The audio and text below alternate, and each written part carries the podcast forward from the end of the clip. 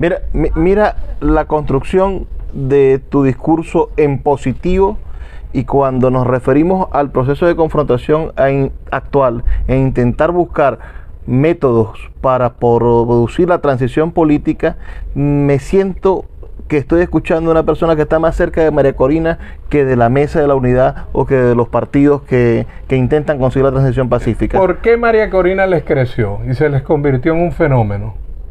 Ah, porque después que le dijeron a la gente que había que hacer un gobierno interino y de que había que teníamos un gobierno ladrón, como de hecho lo tenemos, entonces ahora ellos dijeron, no, están entregados. No, nosotros no podemos con el gobierno y tenemos que ir a una cohabitación. Yo soy de los que cree que no hay que cohabitar. Yo soy de los que cree que eso no hay que hacer. ¿Tú crees en la guerra campal contra el gobierno? Yo, yo, creo en la democracia. En el 2015 le hicimos lo que nos dijeron. Cuando se calma el bullicio de la ciudad y se van apagando las luces de la casa, se enciende la luz del entendimiento desde este momento comienza Puerto de Libros, Librería Radiofónica, programa que contiene todos sus elementos tipo A. Puede ser escuchado por niños, niñas y adolescentes sin la supervisión de padres, madres o representantes. Comienza Puerto de Libros, Librería Radiofónica. Este programa llega a ustedes con el patrocinio de Puerto de Libros, librería de autor, ubicada en la vereda del lago y en el Teatro Varal de Maracaibo. Disfruta de los mejores libros a través de su página web puertodelibros.com.be. Sultana del Lago Editores, la única editorial venezolana que te ofrece el servicio de impresión bajo demanda para todo el territorio nacional. Conoce más de sus servicios en sultanadelago.com. Bienvenidos a Puerto de Libros, Librería Radiofónica. Soy Luis Peroso Cervantes, quien los acompaña a través de la Red Nacional de Emisoras todas las noches con este espacio para hablar sobre la intelectualidad, sobre las reflexiones profundas de quiénes somos como seres humanos y por supuesto entregarnos esas semillas, las semillas del criterio que nos ayudarán a crecer como sociedad. Porque solamente si usted tiene criterio, solamente si usted está armado para la crítica, podrá elegir mm, lo que necesita elegir para cambiar las situaciones en las que se encuentra. La noche de hoy tenemos un invitado muy especial. Tenemos a un hombre que se hizo, bueno, que fue la voz principal del legislativo zuliano, pero al mismo tiempo un hombre que es testigo de los procesos de transformación de nuestro país, de pasar de un país absolutamente centralista a un país que empezó a tener progreso en sus ciudades, en sus diferentes estados, un hombre que recorrió la nación junto a los grandes líderes del siglo XX y en el siglo XXI bueno, tuvo un protagonismo fundamental por lo menos en el estado Zulia, ya vamos a ver las repercusiones que tiene ese protagonismo en el resto del país. Hoy es una especie también de disidente, digamos, de ciertas ideas que se hegemonizan en la política venezolana y sería muy interesante que en la noche de hoy podamos adentrarnos, profundizar en la personalidad y las ideas de Eliseo Fermín, nuestro invitado esta noche. Eliseo, por favor, un saludo para los radioescuchas de Puerto de Libros, Librería Radiofónica y las 23 emisoras de Radio Fe y Alegría. muchas gracias a ti, Luis, y también a este espacio del Teatro Valar y de su librería, que es muy querido por todo el estado Zulia y por Venezuela, porque aunque parezca mentira, los venezolanos tienen un profundo afecto por la Virgen de Chiquinquirá, por el relámpago del Catatumbo, por el puente sobre el lago y el Teatro Varal. Son cuatro espacios muy conocidos del estado Zulia. Y por supuesto yo orgulloso de, representar a mi estado y a mi querida Venezuela y de estar aquí en tu programa en un espacio dedicado a la cultura y al bien de Venezuela. Corría el año 1957, cuenta la leyenda, cuando aún se podía oler el humo de la quemazón de lagunillas de agua. No, no, no, no tanto, ya habían pasado unas cuantas décadas. Pero en el año 1957 nace Eliseo Fermín. Un año además son años muy significativos, es quizá el último año de la dictadura de Pérez Jiménez. Ya las condiciones para la transición se estaban madurando. Y esa palabra transición quizás te acompañe el resto de tu vida, porque tú has sido un hombre de la política de la transición, de la transición del centralismo a la descentralización. Y hoy estás en, siendo vocero de una participación política hacia la necesaria transición de un proceso político como ha sido el chavismo, que tiene 22, 23 años funcionando hacia lo que nosotros queremos que suceda en el 2024, que es un cambio político en Venezuela. Pero hablemos de ese año en que naciste. Hablemos de, tu hogar. Naciste en Lagunillas.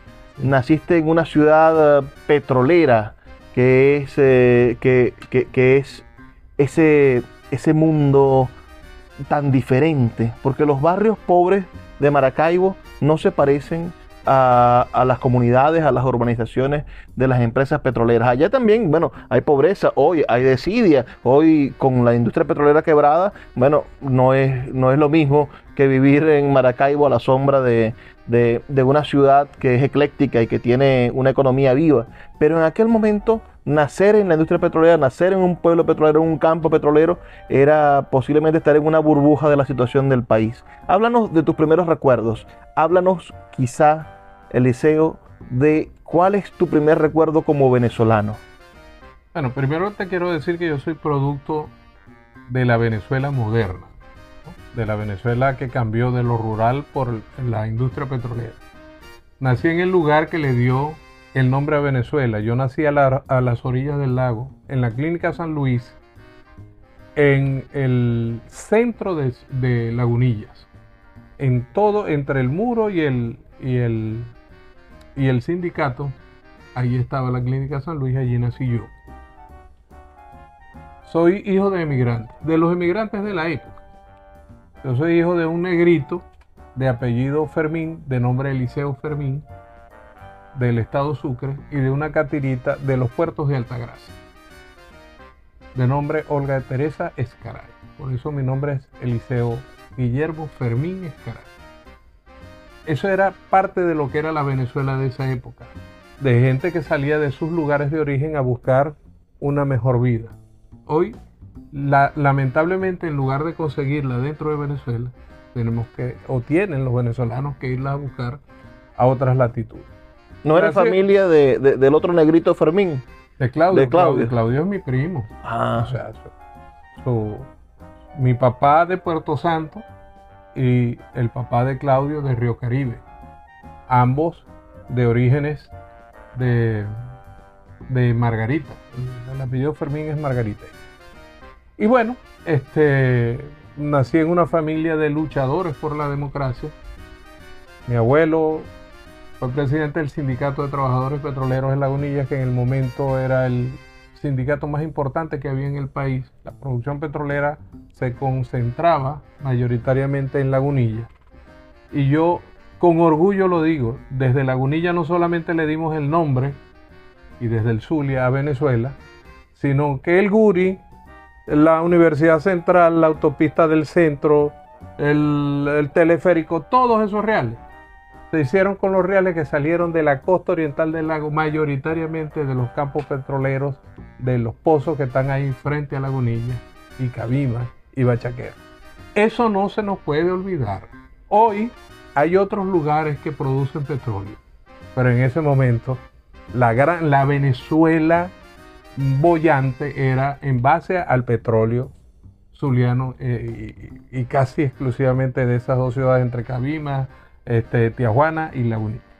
O, sea que en tu caso, eso de ser adeco es de nacimiento es, es cierto. Es decir, tu padre, tu abuelo, yo no, tu padre eh, nunca me, nunca me dijeron a mí que yo fuera adeco. Ahora, yo de escuchar de cómo persiguieron a mi abuelo, yo de escuchar, por ejemplo, que el voto es un deseo histórico, los analfabetas, los campesinos y las mujeres por primera vez tuvieron derecho al voto este, con Acción Democrática.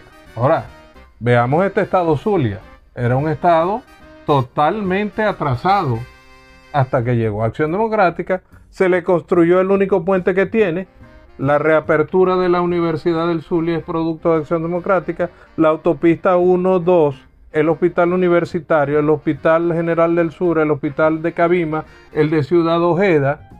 Este Estado casi exclusivamente es hecho en obras de acción democrática. Lamentablemente la gente de acción democrática no sabe defenderla. Mira, Y la el, colita- el- el tablazo, el cable que trae electricidad del Guri hacia el Zulia, el acueducto de la ciudad de Maracaibo. La gente se le olvida que en esa época Maracaibo bebía agua salobre. Las aguas venían de pozos de la cañada de Urdaneta. El agua no era dulce. Y- Yo y- cuando iba a Lagunillas y bebía agua dulce y venía a Maracaibo y bebía agua salobre. El zuliano, el maracaibero, la gente de Maracaibo y San Francisco comienza a beber agua dulce, no con Pérez Jiménez, no con ninguno de los militares que tuvo antes, comienzan a beber agua dulce cuando llega la democracia y el gobierno de Raúl León y por ser para echarle más candela a eso que estás diciendo tú. Y en la colita que se le dio a los copellanos tumbaron el saladillo. Lamentablemente. Lamentablemente, mi- yo, y como te dijo, hijo de ese oriental, aprendí a conocer a Maracaibo. Estas calles de aquí del frente eran de concreto. Y habían unos rieles del tranvía. Y Maracaibo era una ciudad extremadamente limpia en la democracia. Extremadamente limpia. Al extremo de que el centro de Maracaibo se lavaba, lo cerraban a las 7 de la noche y lavaban las calles, los hidrantes funcionaban. Hoy tenemos una ciudad sin transporte, sin iluminación, sin parada, sin hidrantes. Tú llamas a un policía y no viene. Ah, Gasolina no hay, agua menos, gastan poco. Bueno, mira, el Paseo del Lago, que así es que se llama, no se llama Vereda del Lago, es una construcción de acción democrática. Este Estado, lamentable, lo repito, lamentablemente AD no sabe Pero- defender su obra. Su infraestructura física, casi en un 90% es una obra de Va- te, te- te doy la razón. Te doy la razón en alguna, en, en las cosas en que nosotros hemos, en este principios de este siglo, hemos caído y nos hemos comprado la mentira de que los 40 años de democracia no hicieron nada por la gente. Eso es una falsedad.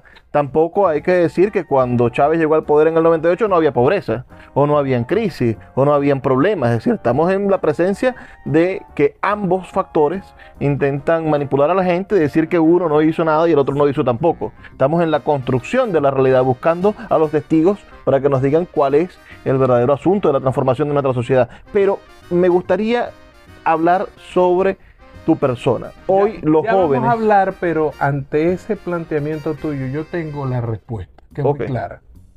En esa época de esa democracia, que la gente dice que había pobreza, a Maracaibo, a la costa oriental del lago y a Venezuela venían españoles, portugueses, italianos, norteamericanos. Los últimos que logramos ver fueron los, los haitianos que venían a vender bonais.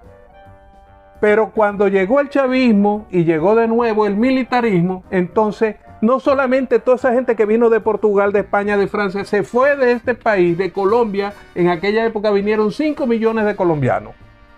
Ah, ahora se van, entonces si está resuelta la ecuación. En aquella época democrática, en Venezuela se vivía muchísimo mejor a tal efecto que gente venía de todas partes del mundo a vivir a Venezuela. Va- Hoy se van. Vamos a hacer una pausa de dos minutos para escuchar los mensajes de Radio Fe y Alegría, pero al regreso estamos conversando con Eliseo Fermín. Me gustaría saber, Eliseo, ¿cuándo comenzaste a hacer vida política? Porque hoy parece que, que ser político no está de moda o que los jóvenes no quieren involucrarse con la cosa política, no quieren luchar por la transformación de su, de su país o le dejan eso a que se encarguen los demás. Vamos a preguntarte y nos vas a contar cómo era el compromiso político cuando eras un muchacho, cuando eras un joven. Ya venimos con más de Puerto de Libros, Librería Radiofónica. Escuchas Puerto de Libros con el poeta Luis Peroso Cervantes. Síguenos en Twitter e Instagram como arroba Librería Radio. Puerto de Libros, librería de autor. Siete años siendo la librería virtual más grande de Venezuela, con dos sedes físicas, una en el Teatro Baral de Maracaibo y otra en la Vereda del Lago. Es un centro cultural dedicado al libro, proyecciones de cine gratuitas, talleres literarios, formación de nuevos escritores, talleres de teatro y de música, todo en un espacio dedicado al mundo de los libros y del conocimiento. Síguenos en nuestras redes sociales arroba puerto de libros y compra todos nuestros libros en la página web www.puertodelibros.com.be. Puerto de Libros, la librería que estás buscando. El poeta Luis Peroso Cervantes le acompaña en Puerto de Libros, Librería Radiofónica, por Radio Fe y Alegría, con todas las voces.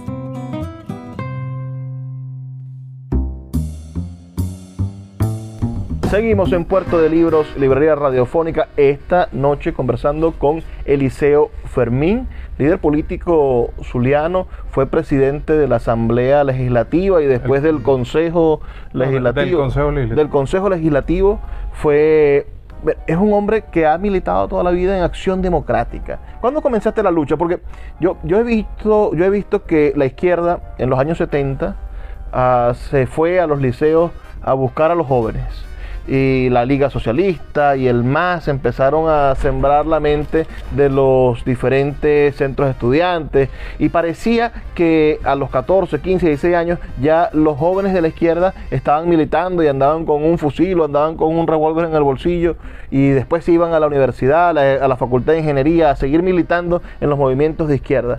Y yo decía, bueno, a la juventud de esos años les quitaron la inocencia. Hoy tú no imaginas a un muchacho de 14 o 15 años, bueno, militando políticamente o haciendo activismo o pensando que va a salvar al mundo o va a hacer la revolución. Pero también en los partidos tradicionales, en Acción Democrática, en COPEI, bueno, se les inculcaba al joven de 14, 15, 16 años a que participaran en actividades del partido, a que se formaran y siguieran a los líderes, a que tuviesen una conciencia socialdemócrata en el caso de Acción Democrática o, la, o la democracia cristiana en el caso de COPEI, desde la casa y después se convertían en líderes políticos cuando llegaban a la mayoría de edad. Lo cierto es que la política en los años 60 y 80 en este país estuvo metida en nuestra juventud y hoy 40 años después, bueno, parece que los jóvenes son totalmente apolíticos. Parece que hay una apatía general de la juventud por la cosa política y quizá eso es parte de la manera en la que hemos dejado que los corruptos se hagan dueños del país, porque no tenemos a nuevas generaciones luchando por el cambio político. Háblanos de cómo comenzaste en el mundo de la política. Ok, este, desde siempre escuché en mi casa los avatares por los cuales pasó mi familia, producto de, de la dictadura militar de Pérez Jiménez. Como le machucaban el tubo del agua, el del gas, le botaban la comida, se metían en casa de, mi, de, de mis abuelos, como los perseguían, por el simple hecho de luchar por, por, un comisariato, por una casa, por porque parte de la riqueza petrolera fuera a los trabajadores. Te digo, eran mis familiares eran sindicalistas en esencia. Y, escuché la lucha en la clandestinidad que tuvo Acción Democrática para lograr establecer la democracia en Venezuela y eso me llamó muchísimo la atención. También fui, vi el, progreso, como te dije, o sea, de, de, que en mi casa se tomara agua salobre, que llegaba por la tubería, ese era el acueducto, a que tú pudieras tener agua, agua dulce, o que por lo menos, por ejemplo, yo que crucé el lago en el ferry, y eran siete horas desde aquí hasta Lagunilla. Entonces uno pasaba tres horas allí en el carro para poderse montar en el ferry, una hora en el ferry. Cuando uno cruzaba el, el palmarejo, este, eh, los carros en esa época no tenían aire acondicionado casi ninguno, entonces uno tenía que llegar al sector Los Cocos a tomar agua de coco para seguir por una carreterita. Entonces, eh, eh, de pronto vi un país que es, se lo esconden a la gente. Mira, Rómulo Betancourt hizo en cinco años el puente sobre el lago, la autopista 1, la 2, el hospital universitario, la carretera Lara Zulia y luego llegó la intercomunal y la, carretera Machiques Colón y el tablazo. Dime eso no es progreso. Y tan solo 10 años. Entonces yo vi un país que progresaba y por supuesto en el año 76, a mí, eso me agarra a mí en la Universidad del Zulia como dirigente estudiantil de la Facultad de Ingeniería, por cierto, enfrentado a la izquierda y nos tocó nacionalizar la industria petrolera. O sea que ya cuando estabas en la universidad ya eras dirigente Sí, político. no, desde antes, desde antes, porque mm, nos enseñaron, yo estudié en el Colegio Granadillo, me eduqué, tuve una excelente educación, una educación pública, por cierto, era una escuela municipal, a mí me dio clases de música allí Ricardo Aguirre, era el maestro de música del Colegio eh, Granadillo, y ahí se, había una cosa que se llamaba la República Escolar, y, y este, uno Adeco también, Ricardo Aguirre.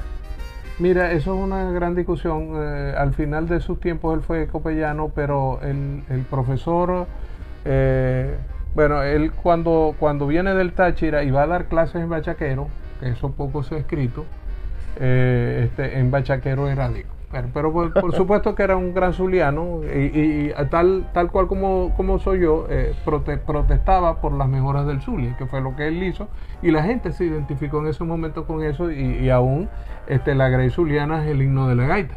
Claro. Aun cuando, que yo también soy gaitero, este, para mí la gaita de todas las gaitas de todos los tiempos es la campeona. Eh, entremos en materia. En la universidad me dijiste que estabas Bueno, yo- peleando contra la izquierda por el centro de estudiantes. Háblanos de esa yo época. fui candidato este, al la fe- centro de estudiantes en la plancha 5 de Acción Democrática. Le ganamos el núcleo de Maracaibo a la izquierda en el año 82 a Lenín Cardoso. Lamentablemente no ganamos el centro de estudiantes porque habían dos, dos eh, núcleos, cabimas y puntos fijos, en la cual el responsable universitario de ADE no inscribió plancha. Pero en Maracaibo le dimos una paliza y en la escuela donde yo estudiaba, que era ingeniería civil, cogimos los dos consejeros y en geodesia cogimos los, agarramos los dos consejeros. ¿Y cuándo entraste a la política de la ciudad? ¿Cuándo empezaste a trabajar o a ser candidato? ¿Cuál fue tu primer cargo de elección popular para Maracaibo o para el Estado Que mi primer cargo de elección popular fue di- diputado a la Asamblea Legislativa. ¿En qué año? Ese fue eh, ya como principal, ese fue en el año 98. Pero yo ya en el año 83 fui diputado suplente tanto al- a la Asamblea Legislativa como al Congreso de la República. Con las planchas de Acción Democrática. En ¿Quién era el principal? En la- no, en ese momento eran listas cerradas y bloqueadas. Ok. Y entonces eran las listas de los partidos quienes llevaban los candidatos. El proceso de, de, En el 80, no- de nominalidad, el proceso de nominalidad comenzó en el año 89. en el 87, ¿eras del equipo de Lepaje o del equipo de Carlos Andrés? No, no, yo siempre soy del equipo eh, llamado a la ortodoxia del partido del equipo del Espaje.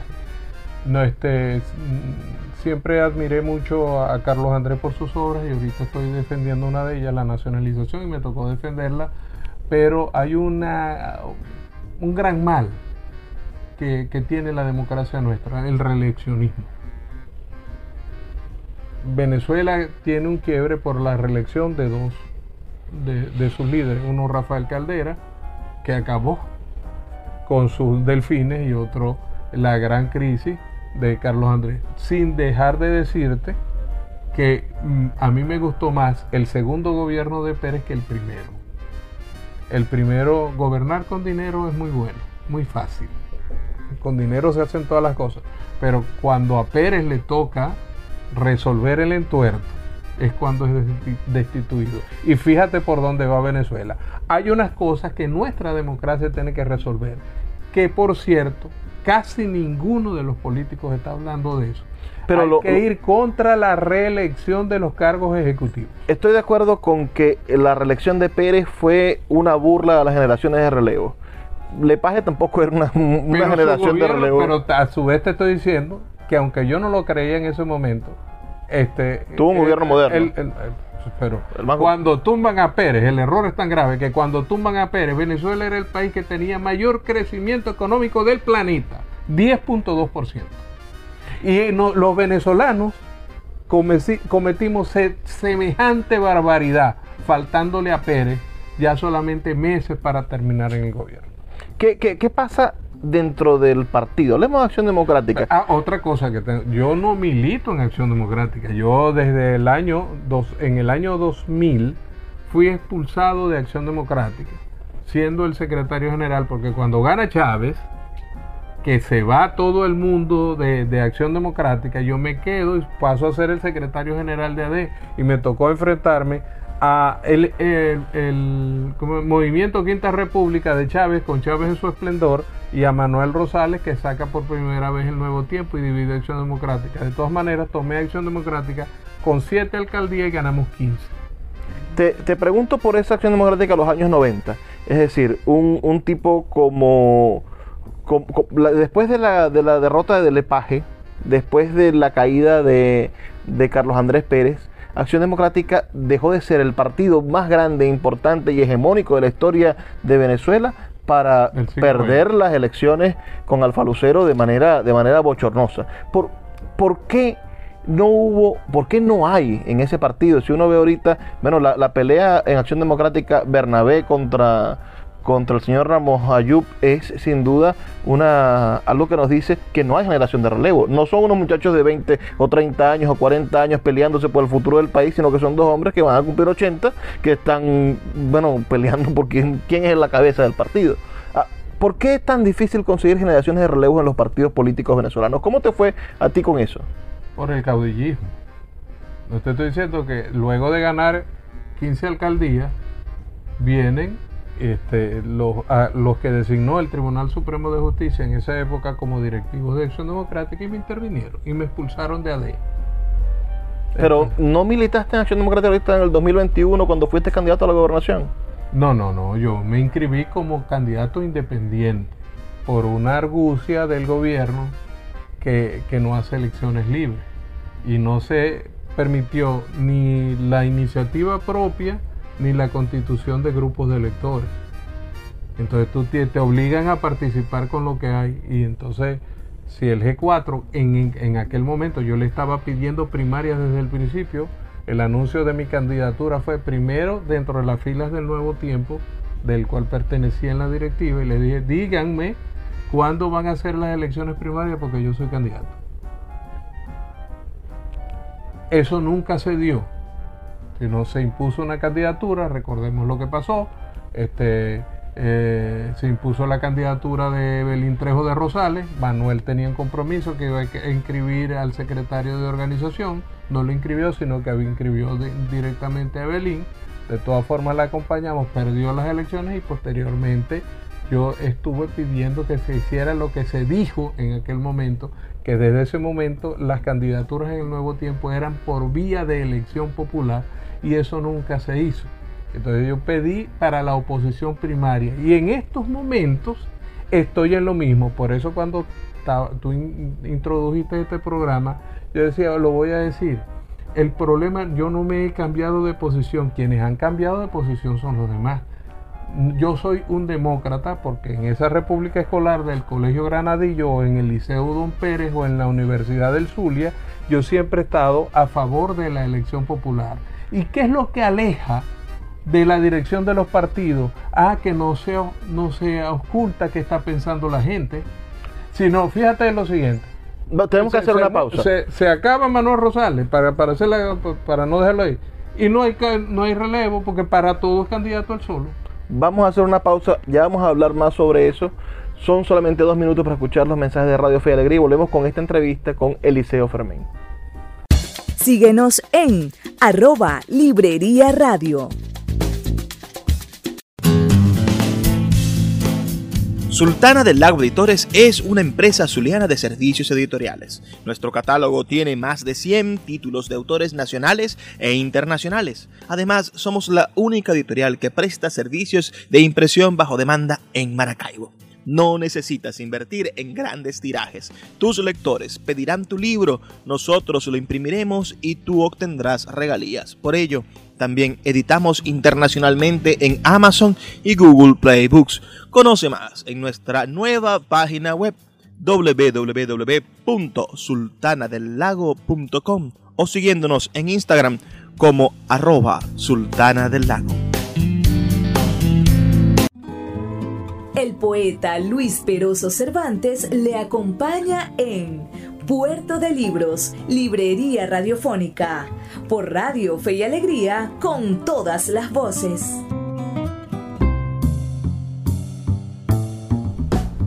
Seguimos en Puerto de Libros, Librería Radiofónica, esta noche conversando con Eliseo Fermín. Yo te voy a interrumpir, voy a interrumpir para seguir en la pregunta.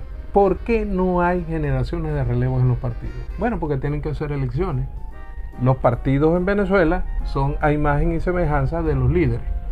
PJ tiene sus líderes, un nuevo tiempo tiene un único líder, Voluntad Popular tiene un conflicto entre líderes y no me recuerdo cuál es el otro. Bueno, no, y Acción Democrática. Y, que está... y, Acción Democrática que tampoco hace elecciones porque a, amén del esfuerzo que puede estar haciendo Prosperi, a Prosperi lo eligió quién? Lo designaron ellos y lo lanzaron a caminar. De, Pero tiene que haber elecciones como se hacía en la época de Lepage y de Pérez pero fuiste militante fundador, de decir, participaste en el gobierno de Rosales. Viste a Rosales transformar la política del Estado Zulia. Viste desarrollarse durante los gobiernos de Rosales el urbanismo. Viste desarrollar a Rosales las carreteras, las autopistas en la costa oriental. Viste a Rosales crear escuelas modernas. De todas maneras, ¿cómo, cómo puedes hoy estar enfrentado con eso? ¿De qué manera podrías tú tirar un puente hacia el liderazgo de Rosales. Rosales, sin duda, resultó favorito en el proceso electoral del 2021 y su presencia en las encuestas, su manera de, llevar las elecciones produjo que en el Zulia no hubiese la desbandada que hubo en el resto de los estados. Se pudo haber ganado 13 gobernaciones y por no tener un liderazgo como el de Rosales, se perdieron 12 en el país. Y por tener un liderazgo como el de Rosales, por ejemplo, perdimos el situado constitucional por tener un liderazgo como el de Rosales, tenemos cola de la gasolina, porque cuando yo fui secretario general del Nuevo Tiempo, me enfrenté a Arias y no dejé que implantar el chip. Cuando Manuel regresó, se arregló y dejó que implantaran el chip.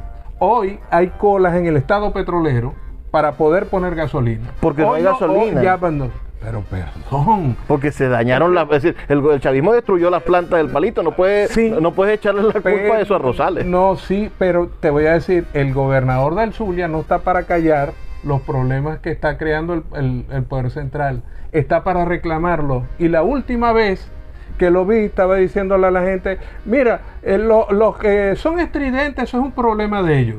No, señor este estado petrolero necesita gasolina y requiere un gobernador que reclame los problemas del sur. Y entonces nosotros tenemos un problema de gasolina, un problema de electricidad, un problema de agua, un problema de delincuencia. En esta ciudad los negocios están cerrando porque a todo el mundo lo matraquea la delincuencia y el gobernador no dice nada pero el agua, la electricidad y las policías intervenidas no son culpa del gobernador. También, hay, que, también, hay que buscar el origen de la cosa. Yo no estoy diciendo que es responsabilidad de él, pero por ejemplo, allí le intervinieron el Hospital General del Sur, le quitan las competencias de salud y no abre la boca. Yo con eso no estoy de acuerdo.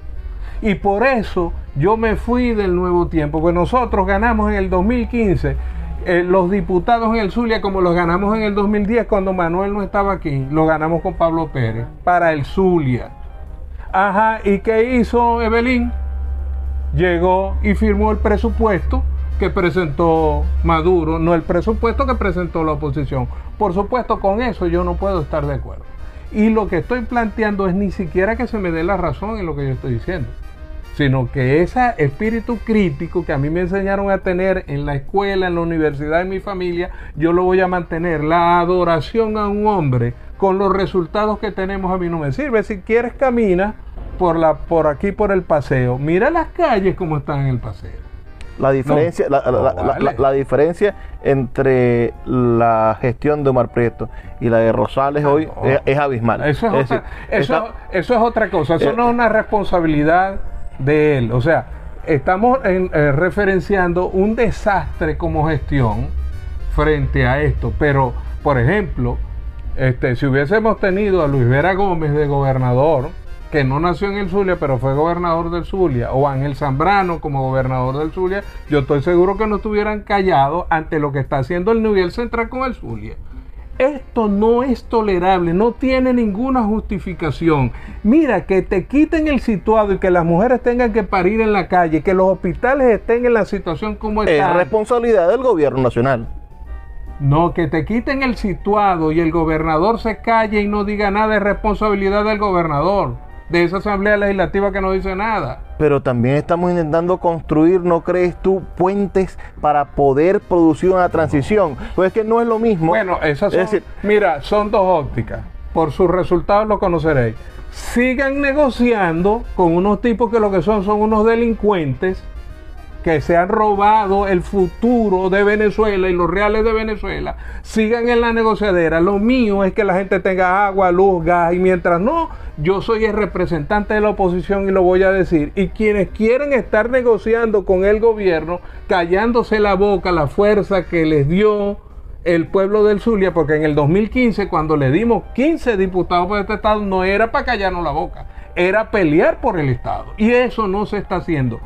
Lamentablemente mi voz es como un cadillo en la media. Eso no gusta porque lo que gusta es que mejor estemos todos tranquilitos y digamos que sí, que tronco de gobierno. Mira, yo estuve en el gobierno de Jaime Lucinchi cuando se quedó la autopista 1 y donde se quedó, no avanzó. El aula magna está donde se quedó. El museo de los niños no se construyó. La única obra medianamente importante que se ha hecho en el Zulia del año 86 para acá es... Pero aún así par- votaste por Lepaje, que era la continuidad de Lucinchi. Y que el Lucinche fue muy malo para Zulia. Mira, Esa el, es la cable, pregunta. el cable, mira, te construyó 11 hospitales en el Zulia. 11. Te digo, el hospital militar, el hospital de la policía, el Adolfo Pons, el Noriega Trigo, el IPASME, el hospital de los, um, eh, ¿cómo se llama? De los leprosos que se construyó en Jesús Enrique Lozada. El hospital de niños que está allí en la circunvalación, el hospital de los puertos de Altagracia, el hospital de Ciudad Ojeda, el hospital de la Villa, el hospital de Cajasequi, creo que me faltan dos o tres más, el, el, eh, el- el comedor universitario, las últimas facultades que se construyeron en la Universidad del Zulia, que estaba cumpliendo 50 años. Periodo de Lucinchi. Periodo de Lucinchi, el cable que viene desde el Guri con los 750 mil voltios, la ampliación de los acueductos en el estado, se acabaron en el estado los, la- eh, los ranchos en el campo, con Omar Barbosa como gobernador, que ahí está en el nuevo tiempo.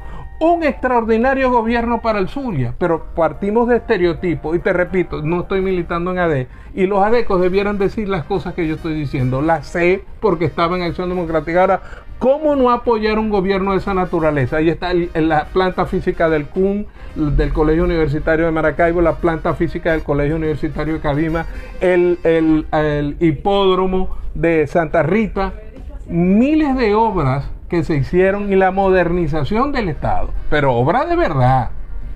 Mira, mi- mira la construcción de tu discurso en positivo y cuando nos referimos al proceso de confrontación actual e intentar buscar métodos para producir la transición política, me siento que estoy escuchando a una persona que está más cerca de María Corina que de la mesa de la unidad o que de los partidos que, que intentan conseguir la transición pacífica. ¿Por qué María Corina les creció y se les convirtió en un fenómeno? Ah, porque después que le dijeron a la gente que había que hacer un gobierno interino y de que había que teníamos un gobierno ladrón, como de hecho lo tenemos, entonces ahora ellos dijeron, no, están entregados. No, nosotros no podemos con el gobierno y tenemos que ir a una cohabitación. Yo soy de los que cree que no hay que cohabitar. Yo soy de los que cree que eso no hay que hacer. ¿Tú crees en la guerra campal contra el No, gobierno? yo, yo creo en la democracia. En el 2015 le hicimos lo que nos dijeron que hiciéramos. Parezcámonos a los chilenos. Bueno, fuimos a las elecciones en el 2006, en el 2007, en el 2008, en el 2010, en el 2012, en el 2013, hasta que le ganamos en el 2015. ¿Qué hizo el gobierno? Des- desmonta cinco diputados de Amazonas, le quita la mitad de la Asamblea Nacional, le quita el- la televisora de la Asamblea Nacional este, criminaliza a la Asamblea Nacional. Este es un gobierno que no es demócrata, pero además está vinculado con lo peor del mundo. Aquí hay problemas de narcotráfico, aquí hay problemas de legitimación de capitales, aquí hay problemas de financiamiento del, del terrorismo internacional. Eso es lo que está en el gobierno.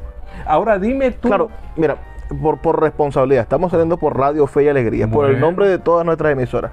Ah, yo te tengo que, que pedir que haya una manera en la cual exista un proceso de transición entre eso que está planteando, que es un panorama terrible, y lo que nosotros queremos. Si tú me dices que el gobierno es todo eso que estás diciendo, ¿cómo le vas a pedir después al elector que vaya a votar? No, no, es que el elector tiene que ir a votar. Simplemente nosotros ganamos 15, dip- este, la- las dos terceras partes de la Asamblea Nacional. votando contra un gobierno, ¿Y qué pero, pero el ¿Y qué- planteamiento era, vamos a dejar de hacer cola, vamos a dejar, el planteamiento No, no, era, vamos a conquistar mira, la democracia, no, vamos a organizarnos, el- no es, vamos a luchar el- contra criminales, vamos a luchar acá, contra terroristas, el- vamos a luchar, decir, no Luis, somos, for- Luis, no somos Luis, lo real es que la gente votó por las dos terceras partes para la oposición. Y el se pueden ganar elecciones. Pero déjame concretar la idea. El- la gente votó porque la oposición tuviera las dos terceras partes y el gobierno se dedicó a ir contra la voluntad popular. Eso es lo real. Entonces tenemos un gobierno que no respeta las elecciones. Aquí en este momento tenemos en el municipio de Sumaría Semprún. un problemón. No, en el hay, un alcalde que está ejerciendo sin tener Ahora, elección, sin haber sido elegido. tú cómo es posible que año y medio después que ellos tienen presa a la alcaldesa, tienen un tipo ahí que no es alcalde y le dan el dinero, y que el CNE no hace para cambiar ese alcalde. Eso es una realidad. Y de esos hay tres en el país. Sí. Entonces, eh, bueno, a las cosas hay que ponerlas. Yo no estoy aquí para mediatizar ni adobarle las cosas al gobierno. Pero Eso ¿cómo, se los dejo yo. Pero ¿cómo hacemos nosotros para... Tu, tu responsabilidad como líder político es intentar también producir en, la gente la necesidad de que vaya a votar. No nos hemos equivocado lo suficiente diciéndole a la gente que es imposible ganar, cuando sí es Yo no he posible dicho ganar. eso. Yo no he dicho eso. Yo he dicho que nosotros hemos ganado las elecciones. En el Zulia las ganamos en el 2010 sin la presencia de Rosales en el Zulia y ganamos la mayoría de la Asamblea Nacional y en el 2015 la volvimos a ganar. Lo que he dicho es que el gobierno se, encar- se encargó de chotearle las elecciones que el pueblo designó. Es una realidad histórica, eso no lo podemos cambiar. Con la historia que nos presenta el Liceo Fermín, vamos a hacer una pausa, la última de este programa, y volvemos con los, el último segmento, donde vamos a hablar ahora acerca de los candidatos. Ahora vamos a ver qué, qué es lo que piensa el Liceo sobre las próximas elecciones primarias y sobre hacia dónde debe ir la política venezolana. Puerto de Libros, Librería Radiofónica, tu canal diario para encontrar nuevos libros. Con el poeta Luis Peroso Cervantes. Síguenos en arroba Librería Radio.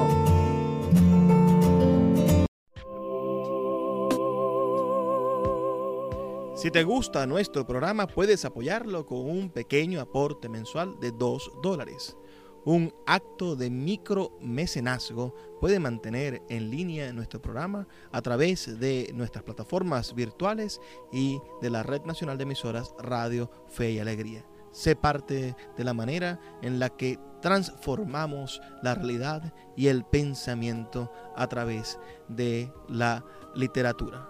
Apóyanos para seguir llevando a tus hogares Puerto de Libros, Librería Radiofónica. Más información al 0424-672-3597.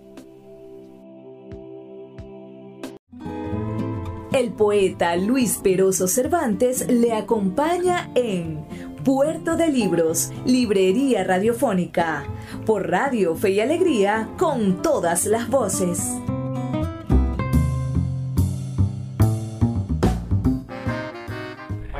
Seguimos en Puerto de Libros, Librería Radiofónica. Soy Luis Peroso Cervantes. Los acompaño, recuerden, todas las noches a través de la Red Nacional de Emisoras Radio Fe y Alegría. La noche de hoy tengo a mi lado y estamos en este caluroso debate con nuestro admirado Eliseo Fermín, quien ha sido ah, batallador. Todo el zuliano recuerda un solo gobierno, un solo desastre. Un solo gobierno, un solo desastre. Ese, eh, y había que decírselo a Arias y había que decírselo a Omar Prieto, mientras los demás callaron.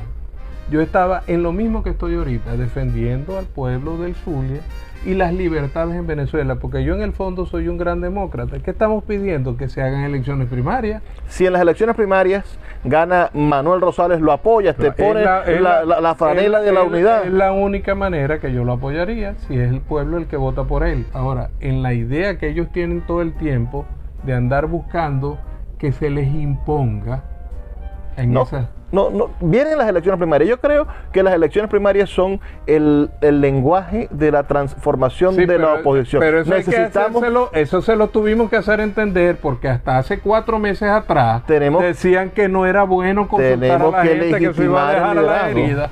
Vamos a legitimar el liderazgo. Las elecciones del 2021 pusieron cada quien en su sitio. Es decir, ahí están los votos que sacó Fuerza Vecinal, ahí están los votos que sacó Eliseo Fermín como candidato por la gente que todavía fue a votar por Eliseo Fermín en el 2021 y están los votos que sacó Manuel Rosales. Eso hizo un panorama de la, de la política en el sur. Los políticos se hacen de victorias y de derrotas. La primera vez que yo apoyé a Manuel Rosales, le ganó Arias Cárdenas. Ok, en el 97. O sea, tú ganas y pierdes. Él perdió. Bueno, y en el eh, Zulia nunca le pudo ganar unas elecciones a Chávez. Las perdió todas con Chávez. Y después le volvió a ganar Arias. Y después le ganó Prieto. O sea, que tú pierdas una elección no significa que tú no eres dirigente político. ahora, en este momento, el tiempo, la gente me dice, caramba, tú tenías la razón.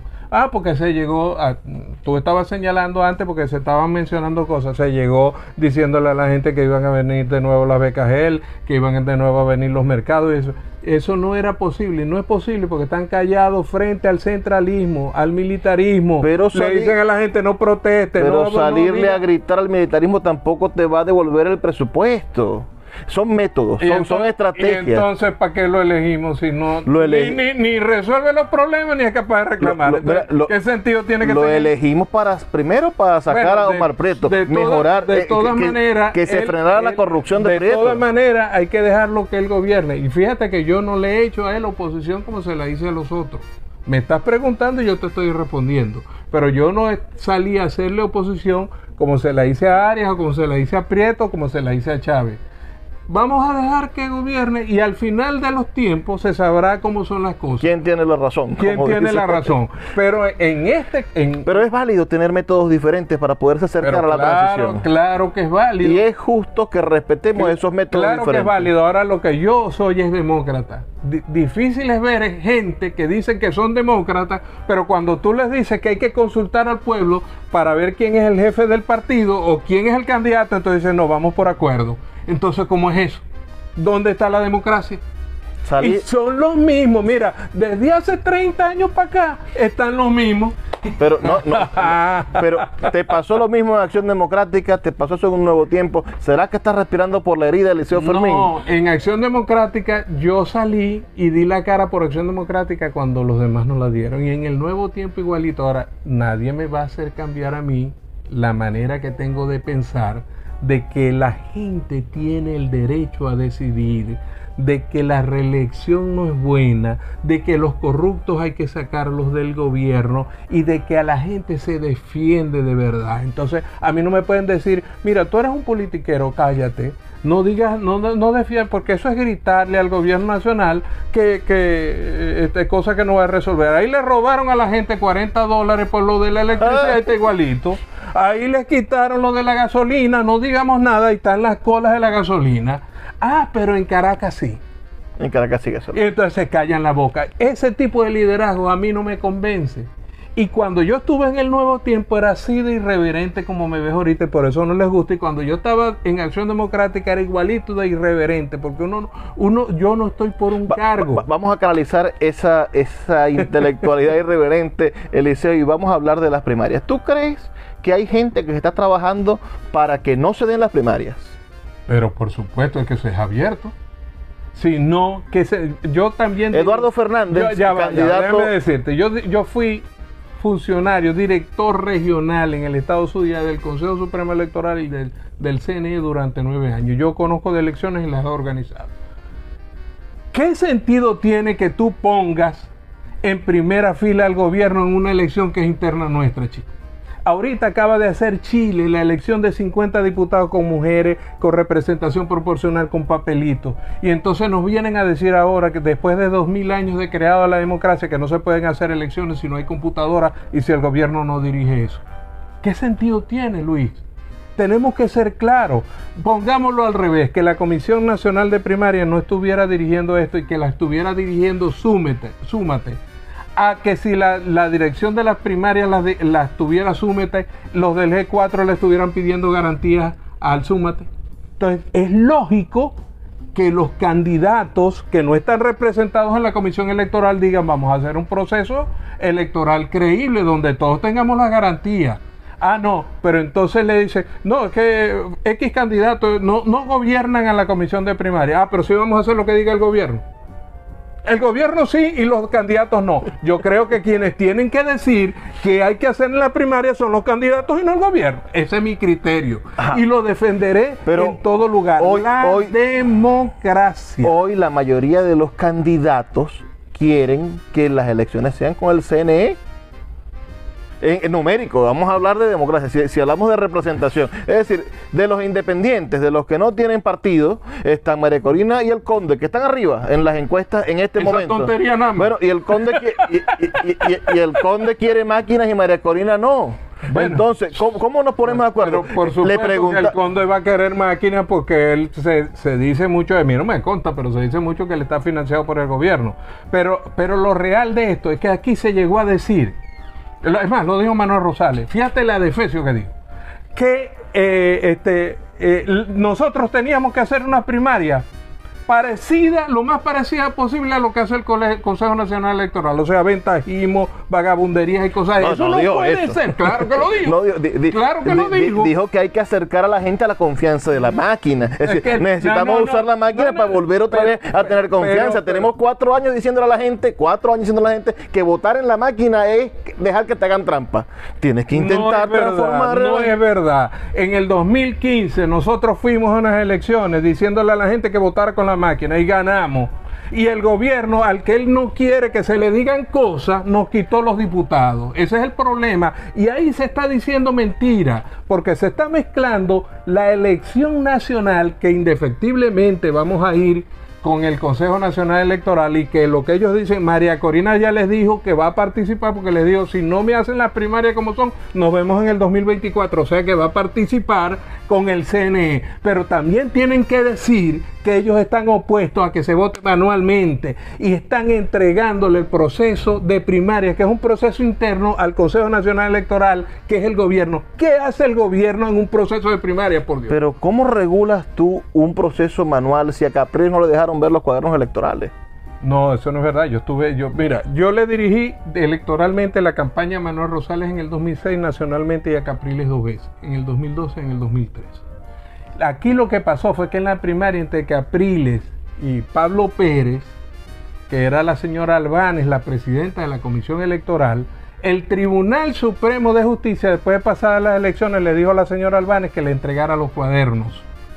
Y la señora Albanes lo mandó a quemar como tiene que ser para que no se hiciera la segunda lista Tascón. Ahora yo te pregunto, si ponemos al CNE y tú pones la huella y después el Tribunal Supremo de Justicia llega y le dice al CNE, entrégueme las huellas, ¿qué crees tú que va a hacer el CNE?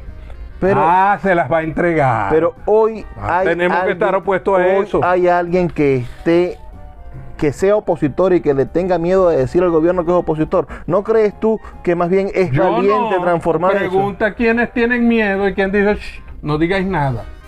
Te- Cállate la boca, te- no te- digáis frente al gobierno. Pero es que yo no soy. tenemos que construir, tenemos que construir, Eliseo, creo yo, la naturaleza en la cual nos vamos a oponer. Es decir, tenemos que decir a la gente que pierda el miedo a decir al gobierno que estamos en contra de ellos. Bueno, pero por supuesto estamos de acuerdo y creo que lo más importante de todo esto es que el candidato no es el que quieran las cúpulas de los partidos. Y yo he militado toda la vida en partidos. El candidato, eso me lo dijo mi abuelo cuando estaba en AD, me dijo, caramba, es que el problema del partido es que siempre se empeña en poner unos candidatos que la gente no quiere. Chicos, dejemos que la gente elija el candidato y el que sea es. Ganó Rosales, Rosales, pero si es María Corina, María Corina. Ganó el Conde, el Conde, el que la gente quiera. ¿Por qué los partidos del G4 no quieren que la gente se exprese y diga cuál es el candidato? ¿Qué opinas de Capriles como candidato inhabilitado? Bueno, yo estoy en contra de las inhabilitaciones. Esas inhabilitaciones son ilegales.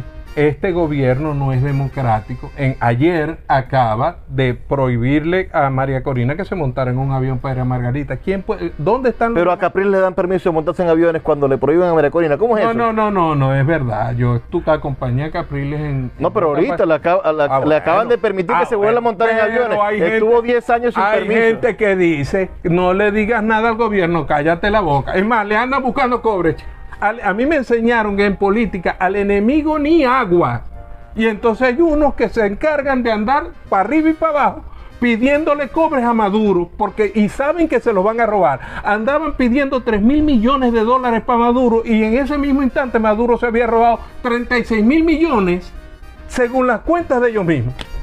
El gobierno de Maduro, ajá, ¿cómo es eso? Decime vos. En Lo- buen maracucho, decime vos cómo es la cosa. Lo que te puedo Ah. decir, Eliseo, es que Ajá, yo ahí, en ese grupito que le anda buscando reales a Maduro, conmigo no cuenten. Con ese grupo que dice, cállense, no digan nada del gobierno, conmigo no cuenten. Y yo lo que estoy pidiendo es que se hagan las elecciones libres, que todo el mundo tenga derecho y el que ganó, ganó. Lo que te tengo que decir es que ya se está terminando el tiempo. ha sido un programa bastante interesante. No me contaste cómo tuviste la afectación del, pigmen- del pigmento en la piel. Eso fue a los 11 años, estábamos en mi casa, se respetaba que mi papá llegaba y en esa época uno almorzaba al mediodía y todos nos teníamos que poner en la mesa. Ahí mi mamá daba cuenta de lo que... Y una vez dijo mi, mi mamá, a mí me llaman Cheo en mi casa, por- porque me llamo Eliseo, los verdaderos Cheos son los Eliseo, el Cheo. Entonces mira, que Cheo tiene una, tenía, estas que me ves negritas, eran como blanquitas las que tenía. Yo fui al Seguro Social que quedaba en Bellavista, porque en esa época funcionaba, y el médico me dijo, usted tiene vitiligo, eso no se le quita. Y yo seguí para adelante, y hasta ahora no me ha ido mal. no, eh, eh, eres un hombre reconocible. Yo le dije, voy a, voy a, voy a entrevistar al Liceo Fermín. Dice, al manchado. Ah, bueno. Claro. Ese, eh, Pero eh, no tengo manchas de corrupción, gracias a Dios. Hay Esta- otros que no se le ven las manchas, pero las tienen. Si les gustó, si les gustó este programa, les recuerdo mi número de teléfono, el 0424-672-3597, para que tengamos una segunda parte. Yo sé que te está dispuesto a que hablemos de otras cosas. Me gustaría que habláramos de Américo, de, de, de Américo Araujo. Araujo, del, del Claro. problema de acción democrática, de cómo se manejaba el, el partido en una esquina, que hablemos de, de- de la competencia de los copellanos de Guanipamato, que también manejaba la En cuestión en aquella una, época en era, una gaveta. era cuestionable que los partidos se manejaran en una esquina. Ahora no saben la gente dónde se manejan. O cumplen instrucciones o más nada. Bueno, vamos a, nos tenemos que retirar. No puedo con la lengua de este hombre. Ah, gracias a todos los que nos sintonizaron hasta ahorita. Trabajo para ustedes Luis Peroso Cervantes. Les recuerdo- Teníamos público, ¿viste? Eh, eh, Aunque estaba grabándose, teníamos público. ¿Te diste cuenta? aunque la- el recuerdo es que estamos aquí todos los días, de lunes a viernes, de 9 a 10 de la noche y de 10 a 11 en otras emisoras a través de la Red Nacional de Emisoras Radio Fe y Alegría. Me despido. Por favor, sean felices, lean poesía.